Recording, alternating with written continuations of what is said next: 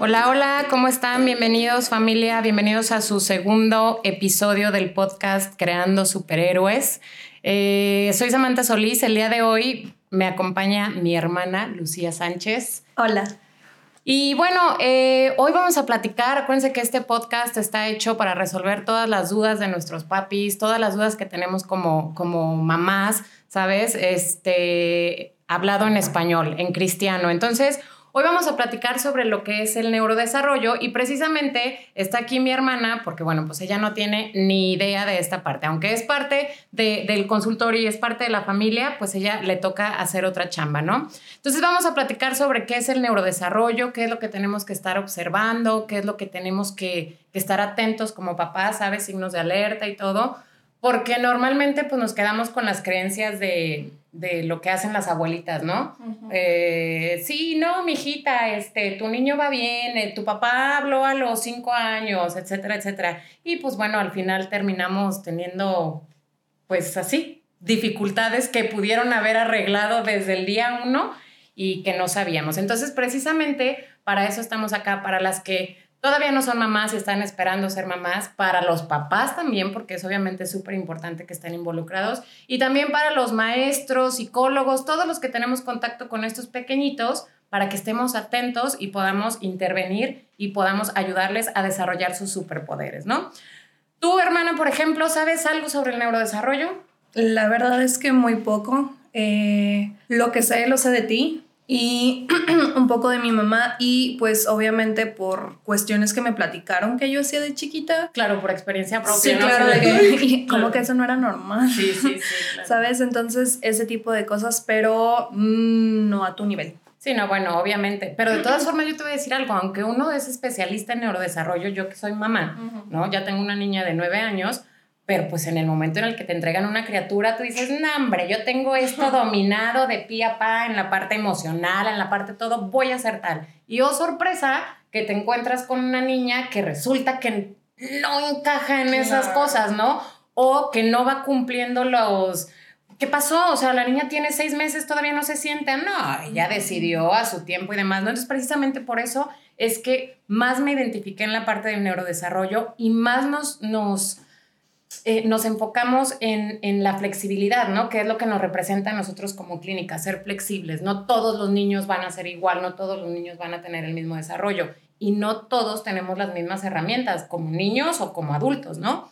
Entonces, te voy a platicar rapidísimo lo que es el neurodesarrollo. Sin cosas técnicas, sin nada que dice el cristiano, Sí, en español, para que todos podamos entender. Básicamente, el neurodesarrollo es eh, cómo se van cerrando y automatizando, por decirlo de alguna manera, todas nuestras áreas del cerebro. ¿Y en qué o de qué depende esto? Pues de la estimulación que tenemos con el día a día.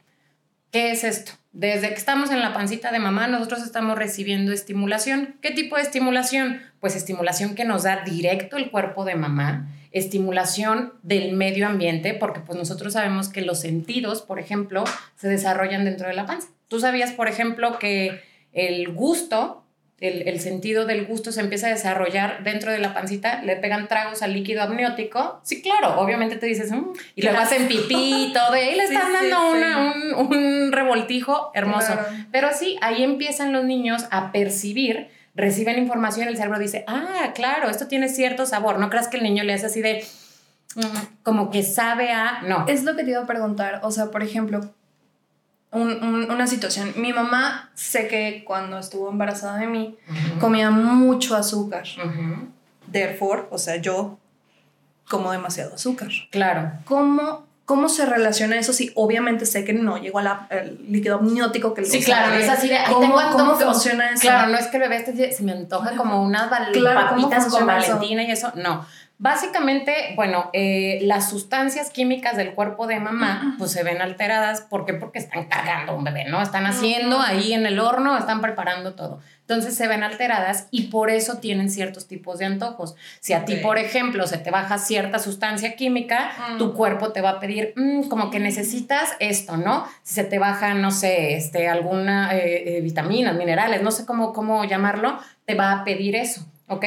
Por eso hay mamás a veces, nunca te ha tocado eh, que, les hacen como hoyito a la, a la pared y comen... Yo lo ayudé. Claro, porque es este, que te hace falta cierto mineral o cierta, cierta cuestión, ¿no? Entonces, bueno, todos esos estímulos los recibe eh, el bebé. Si la mamá, por ejemplo, vamos a hablar, eh, porque hablan mucho de, también la parte emocional, ¿no? Oye, mamá, ¿cómo estuviste tú durante tu embarazo? Fuiste una mamá, es un bebé esperado, te cayó de sorpresa, este, fuiste una mamá que estuvo tranquila, sin estrés, em, sabes, relajado el embarazo, o fuiste una mamá que, como la mayoría de nosotros, tuvimos que estar trabajando, tenemos que estar en el día a día, vamos aquí, vamos al otro. No, y aparte mamás que que tienen como otros, otros niños, ¿no? O sea, pues no puedes descuidar a uno para nadie me hable, estoy en mi embarazo, no, tienes que seguir haciendo tus cosas, ¿no? Entonces, ¿eso de qué manera influye? Una mamá, por ejemplo, deprimida, pues tiene ciertos químicos, su cuerpo este, em, suelta ciertos químicos que el bebé absorbe de alguna manera. No es que el bebé esté triste, ¿sabes? No es de que el, bebé se ponga a llorar con la mamá, simplemente son químicos que no deberían de estar en, este, en, este, eh, en nuestro cuerpo y entonces pues el bebé lo puede absorber de alguna manera. Esos son... Tengo una pregunta. A ver, échale. Estoy tratando de entender que entonces, obviamente, todos los estímulos hacen la química o, la, parte orgánica del cerebro. Mi pregunta es, ¿Qué tan probable es o si funciona de esa manera que, por ejemplo, si yo tengo depresión crónica, sea porque mi mamá en su embarazo todo el tiempo estuvo deprimida, entonces mi cerebro se acomodó y entendió estar deprimido es normal? No. ¿Y por eso no funciona así? No, no funciona así. Obviamente una cosa es la carga genética que traemos, ¿no? O sea, oye, desde mi abuelita traen que esquizofrenia, que depresión, que bipolaridad y todo, pues acuérdate que es como una tómbola, ¿no? Se echa los genes de la mamá, los genes del papá, vuelta a vuelta y lo que salga. Claro. ¿No? Entonces, obviamente, si tus papás tienen una predisposición a depresión, a etcétera, etcétera, pues ya vienes tú cargando eso. ¿Qué, ¿De qué manera afecta, por ejemplo, que una mamá esté deprimida durante el embarazo? Pues que en el proceso, acuérdate que, que el cerebro del bebé se cierra en el día 28. De ahí es crecer y formar más este todas las conexiones y demás. Pero lo que viene siendo cerebro, lo que se va a hacer la médula y demás, se cierra en el día 28. Se llama tubo neural y para eso necesitamos ácido fólico. Yo, la verdad, yo soy mamá y yo me enteré que estaba embarazada cuando tenía mes y medio, dos meses. O sea, ya el ácido fólico que me tomé era para mí, ¿sabes? Para que yo tuviera eh, mm. vitaminas y demás muy pocas mamás son las que preparan su embarazo así de listo, me voy a embarazar y dos años, dos años antes empiezo a alimentarme, a tomar mi ácido fólico, a preparar mi cuerpo y demás. Sí existen mamás y así debería de ser siempre, ¿no? Antes, eh, a mí una vez me preguntaron, oye Samantha, em, pero pues en los tiempos así de la abuela y eso no, ni se preparaban ni tomaban nada, claro, pero la alimentación, la nutrición y todo lo que recibían ellos eh, antes, las abuelas, pues era totalmente natural. Ahorita básicamente lo que estamos haciendo es meterle puro químico a nuestro cuerpo, ¿no? Entonces, bueno, al día 28 se cierra el tubo neural que va a formar este, el sistema nervioso del bebé, que es el cerebro, la médula, etcétera, etcétera, ¿ok? Entonces, para el día 28 tú apenas estás como que, como que no me ha bajado, como que se me hace que déjame ver, déjame checar y por eso es que normalmente nos damos cuenta al mes y medio, dos meses, cuando ya el bebé está formándose y para arriba, para arriba, para arriba, para arriba, nada más para crecer. Y en lo más fundamental, ¿no? Claro, claro. Ahora, lo que ya se cerró en el día 28 se cerró así. ¿ok? Podemos encontrar muchas alteraciones, podemos encontrar muchas situaciones eh, importantes, eh, como, como espina bífida o dependiendo de dónde, si hay alguna, el, exactamente, el, el, el, paladar hendido, depende de dónde haya habido y si es que hubo un, un, fallo en el cierre, pues ahí es donde lo llevamos. Pero bueno, esto no es para que se asusten ni nada, ¿no? Simplemente es para explicarles un poquitito cómo desde que estamos en la pancita de mamá, nosotros ya estamos recibiendo estímulos. Ahora, ¿qué otro tipo de estímulos hay? Pues obviamente a la hora de nacer. No es lo mismo un bebé eh, por parto como un bebé por cesárea o un bebé en el que usan forceps o un bebé que tuvo sufrimiento fetal.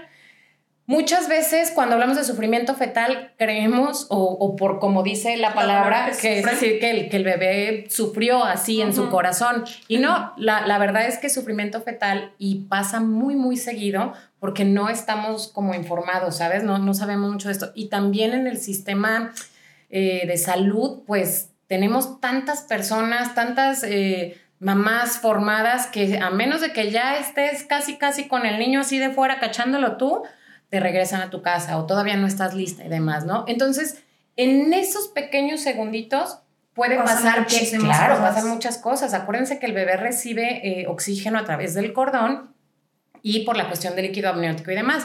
Entonces, si, en ese, si ese líquido amniótico se empieza a hacer viejo, si ese líquido amniótico se empieza a acabar y demás, pues el niño empieza a dejar de recibir oxígeno y el cerebro pues tampoco recibe nada, ¿no? A eso llamamos sufrimiento fetal. Entonces, un bebé con sufrimiento fetal deja de recibir oxígeno y el cerebro, ¿qué pasa? Ciertas partes del cerebro pues empiezan, imagínense que es como un, cableado, ¿no? Entonces, ciertas partes donde hay eh, eh, sueltitos algunos cables, hacen corto y se quema ese pedacito. Si han visto cómo pasa así en los cables, ¿no? Que queda quemadito ese pedacito. Y dices, bueno, todavía sirve, pero ya, ya se quemó este pedacito. Entonces, cuando dejamos de recibir, y no nada más los bebés, todos, ¿no? Dejamos de recibir oxígeno al cerebro, eh, se van quemando ciertos pedacitos. ¿Qué pasa con eso? Pues que podemos, eh, dependiendo de dónde sea la lesión, podemos encontrarnos con diferentes eh, trastornos más adelante. Entonces, están los signos de alerta prenatales, que es cuando estamos en la pancita de mamá, perinatales, que puede ser en el parto, cesárea y demás. Y de ahí se viene toda la estimulación que recibimos con el día a día eh, de, de, postnatal, a partir de que, nacimos, de que nacemos en adelante, ¿ok? Tengo una pregunta. Échale. Ustedes tienen, ustedes los doctores y que, hacen estas cosas maravillosas, ¿tienen manera de saber desde que están en el vientre que viene con algún tipo de problema mayor. O sea, por ejemplo, no solo en cuestiones orgánicas, así de que, ay, no tienen un piecito o algo así, no, no, no, sino algo más diferente, o sea. No, hasta que estamos en una, obviamente nosotros, para nosotros en el área de neurodesarrollo, nosotros lo, conocemos como un niño de riesgo. Si es una mamá que tiene sobrepeso o tiene diabetes o que está medicada a lo mejor por una cuestión psiquiátrica, además, ya desde ahí para nosotros es un niño de riesgo. ¿Qué es esto? Es un niño que tenemos que observar. Ok. ¿Sí? O sea, es un niño que tenemos que observar, que no se nos vaya a trazar ni nada. ¿Qué podemos ver mientras que mamá está en la pancita? Cuestiones físicas, nada más, ¿ok? Podemos ver una hidrocefalia. La hidrocefalia es cuando tenemos agua de más en el cerebro, pero no sabemos si hay un daño neurológico tal cual. Esto se, se, empieza a medir, y esto es muy importante, lo vamos a hablar en el episodio número 4, les voy a platicar ahí cómo, cómo funciona eso, eh, se puede medir con diferentes pruebas. Sin embargo, recién nacido, ¿qué es? Un neonatólogo. El neonatólogo le hace ciertas eh, pruebas al, al, bebé y, este, y ahí vemos si su cerebro está bien. Pero esto nos mide nada más un nivel del cerebro, ¿sabes? Una partecita del cerebro. Nosotros tenemos que hacer diferentes observaciones y diferentes, eh, estar supervisando diferentes actividades para ver que el, todas las conexiones del cerebro se vayan haciendo de manera correcta, ¿ok? Sí, esto es, padrísimo. Aparte, el cerebro es, una maravilla, o sea, el hecho de que nosotros estemos hablando de neurodesarrollo eh, nos permite... Yo, a, mí no me interesa que sepan que si el cerebro y que si la médula y algo. En realidad, eh, sí, claro, eso no es importante para ustedes. Toda esta información que les doy es, es para que sepamos qué debemos de observar, qué no es normal y qué puedo hacer para que esto no vaya a afectar a mi bebé, ¿no? O sea, que yo como mamá, ¿cómo puedo ayudar? ¿Hasta dónde me corresponde a mí? El medio ambiente, ¿qué tipo de estimulación le voy a dar a mi hijo? ¿Ok? Entonces, otra cosa que es muy importante y, que quiero como, como usarlo para, para englobar lo que es el neurodesarrollo, al final nosotros resumimos el neurodesarrollo en tres esferas, ¿ok? Es el área conductual y emocional, que es cómo voy a reaccionar yo ante las situaciones del día a día y cómo voy a almacenar y a percibir mis emociones. Que esto es un tema enorme que podemos eh, llevarnos mil horas hablando de eso. Pero bueno, esa es una esfera del neurodesarrollo. Vamos a ponerla aquí, ¿ok? Y la siguiente esfera es el área motora sensorial. ¿Qué es esto? Movimientos y cómo percibo yo. El mundo y los, los Claro, exactamente. Y cómo sé que estoy en vertical y cómo sé qué tanto debo de apretar al saludar. Todas esas cuestiones tienen que ver con el movimiento y con la parte sensorial. Este es la esfera o el engrane número dos, ¿ok? Tenemos el conductual emocional, tenemos eh, el motor sensorial y aquí arriba tenemos la parte cognitiva. Cognitiva abarca mil cosas, pero es básicamente atención, memoria, la facilidad de comunicarse tanto de manera eh, expresiva como receptiva, entender lo que me dicen, ¿sabes? Y obviamente yo no puedo nada más vivir con la parte cognitiva o vivir nada más con la parte conductual. Necesitamos las tres. Claro, necesitamos las tres. Y esto funciona como un engrane, como un reloj, ¿no? Para que el reloj funcione, pues todas estas esferitas tienen sus dientecitos y van girando unas con otras, ¿sí? Y van haciendo que todo nuestro cerebro o toda nuestra máquina funcione de manera correcta. ¿Qué pasa, obviamente, si una de esas esferas le falta un dientito. O deja tú le falta, está así, en vez de, estar cuadrado, tiene una ondita. Pues ya no va a funcionar de la misma manera. Y tú dices, ay, no es nada, al cabo que, ¿para qué va? El niño dice eh, pelo en vez de perro. Pero ese ya es un, una fisurita. y no es por el hecho de que estén chiqueados o no, o sea, es por algo mayor. Por supuesto, pues. por supuesto que sí. Ahorita te voy a platicar sobre eso.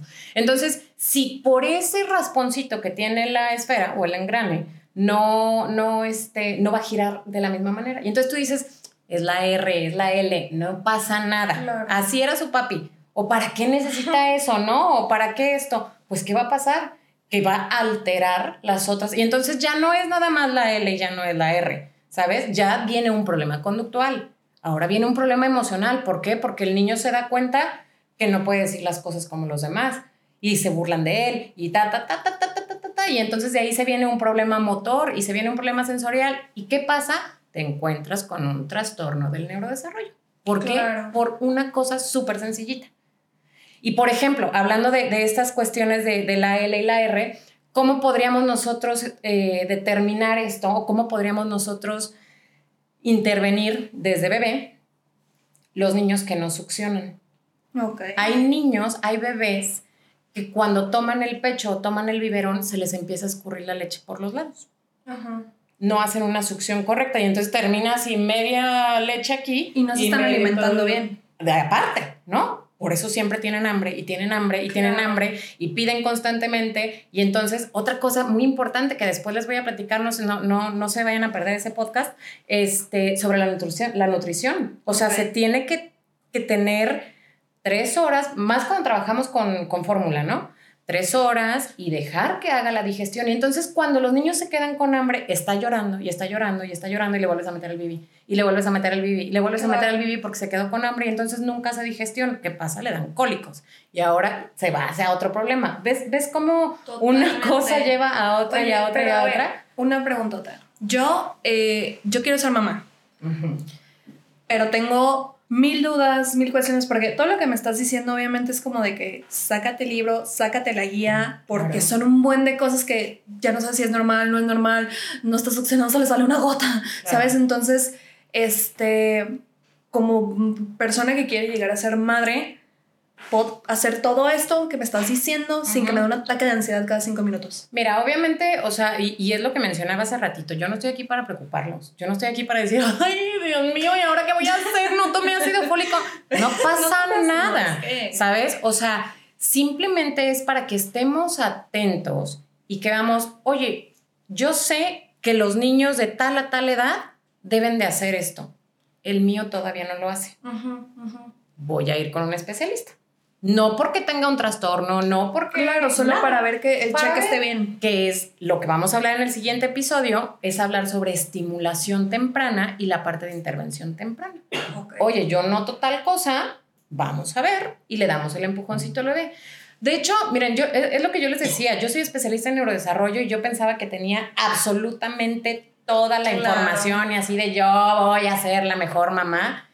Sorpresa, no Obviamente te encuentras con mil cosas diferentes porque los niños son diferentes, ¿ok? Pero entonces, ¿qué tienes que hacer tú como mamá? Saber que los estímulos que tú le das a tu bebé desde que está en tu pancita afectan. ¿Qué pasa? Fíjate, te voy, a, te voy a contar algo. Yo vi una vez, eh, no, me acuerdo si en el internet, ¿no? Un video de una señora con un panzo, no, no, no, no, ya así a punto de, que se le saliera el niño. Y se fue a hacer un concurso de salsa o no sé qué, ¿no? Y entonces esta señora... Esto va a terminar mal. Sí, esta señora que se hizo súper viral, está bailando raca raca con su pareja y tiquitiqui y, todo. Y espérate, la, el, varón la agarra y la empieza, ya sabes, a dar la vueltita esta de, de, salsa. Ajá como 50 vueltas. Sí, me imagino al bebé. Como, en la licuadora. Claro. Y entonces yo digo, qué padre, señora, que usted pueda seguir bailando salsa. Qué padre. Disfrute, ¿no? Estar embarazada no es estar enferma. Claro. Tú puedes seguir haciendo tus cosas y demás. Pero por Dios, o sea, tienes una criatura dentro de ti. La criatura está amortiguada de si a mí no me preocupa que se, se pegue, o sea, el bebé está flotando. Claro, está, o sea, haz algo, no se va a pegar, no crees que anda pa, pa, pa, no, pero el bebé percibe esa sensación. Como estar en una ese O sea, claro, como si tú te, cuando tú te mareas o te suben a una cosa así, lo que sientes tú lo siente el bebé. No porque siga dentro de la panza quiere decir que, no, ni siente nada, no pasa nada, mira, no, el niño siente. Claro. Los, los sentidos se desarrollan en la pancita. Siguen este, recibiendo estimulación después del nacimiento, pero se desarrollan en la pancita, ¿sabes? Entonces yo vi a la señora y vuelta y todo.